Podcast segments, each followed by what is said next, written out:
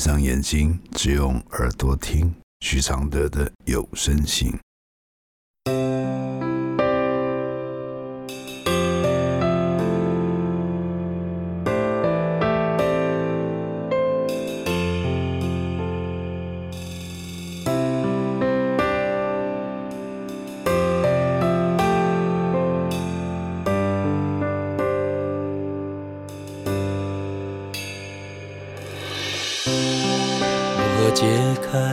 世界，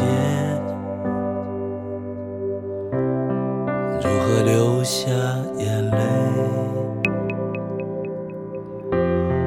如何体谅愁对？如何反省谦卑？第九十五封信，帮我从外遇的灿烂里走出来。来信，我已婚，对方也已婚。我们在同一间公司上班。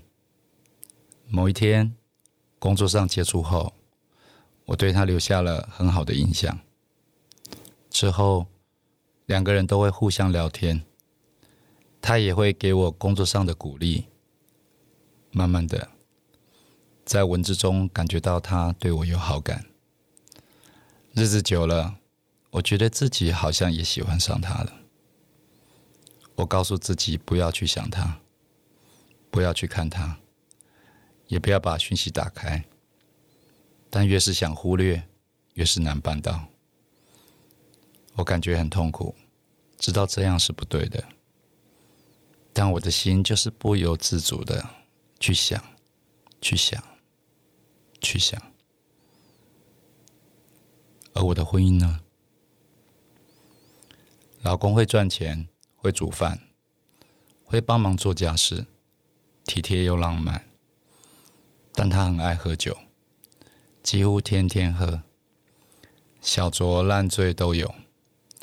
常常睡到一半，都要被他的茫茫脚步声与开关门的声音吵醒。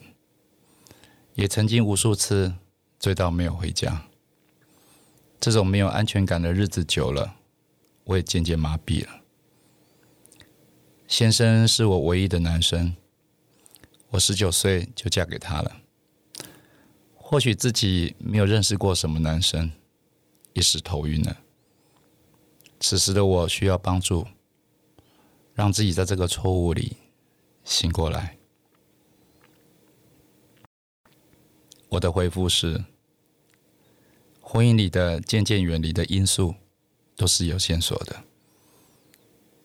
但我们都习惯性只看承诺这个节点，这就是当初相恋还不够，还要进一步结婚生子的原因。一旦牵扯三人以上，比如家族，比如孩子，比如外遇的人，一切都再也不是分不分开、爱不爱那么简单了。而承诺这个节点，重点就是忠贞与资产。当初你们为这个婚姻投入的一切，都会是资产，都会是不甘心的来源，而不甘心透过道德与法律，就变成了有实质效力的反击。尤其旁人一起来讨论你的婚姻的时候，渣、背叛、不负责、不道德，就成了最简单的审判。所以大家都用习惯。怀着罪恶感的补偿，偷偷的让这倾斜稍稍平衡。他用做家事和清醒时的体贴来补偿喝酒失控。他不会不知道你对此的险恶，他只是无法表达，也或许没有搞清楚为何自己那么爱喝酒。总是有许多说不出口的压力，或长期累积的习惯吧。例如你对于婚姻的不安全感的不能清楚转述一样，这些繁杂又无法干净清楚的常年婚姻问题，已是什么都说不清楚的迷雾了。即使你现在仍深陷爱的迷惘，你还是有个坚定的声音想回头。这就是婚姻这么死硬、仍能存在的原因。原来人性是经不起自由追寻的。原来最纯粹的人生，就是要断了所有欲望。没有断，美好的幸福就会给你不安。而不安与幸福，恰恰是两个极端。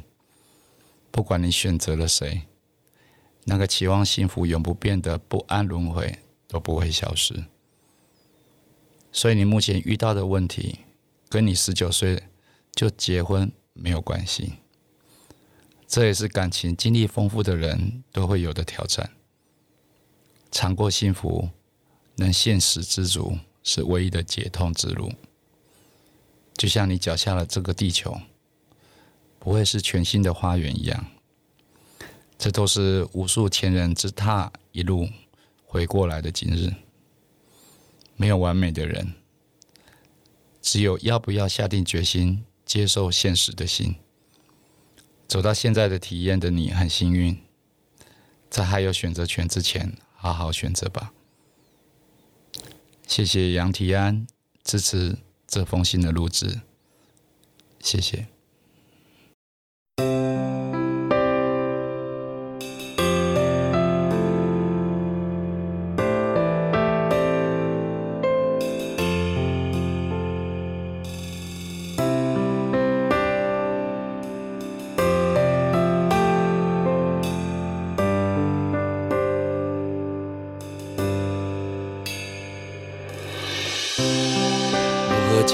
开死结，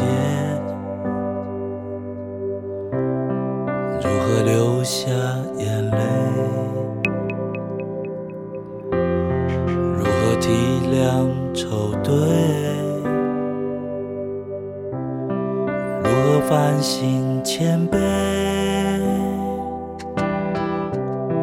如何看透所谓？如何温柔拒绝？如何接受撤退？如何和你和解？如何解开死结？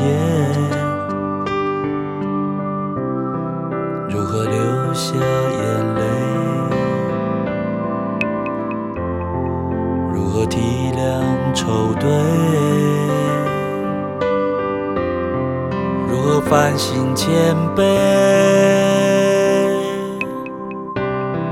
如何看透所谓？如何温柔拒绝？如何接受撤退？和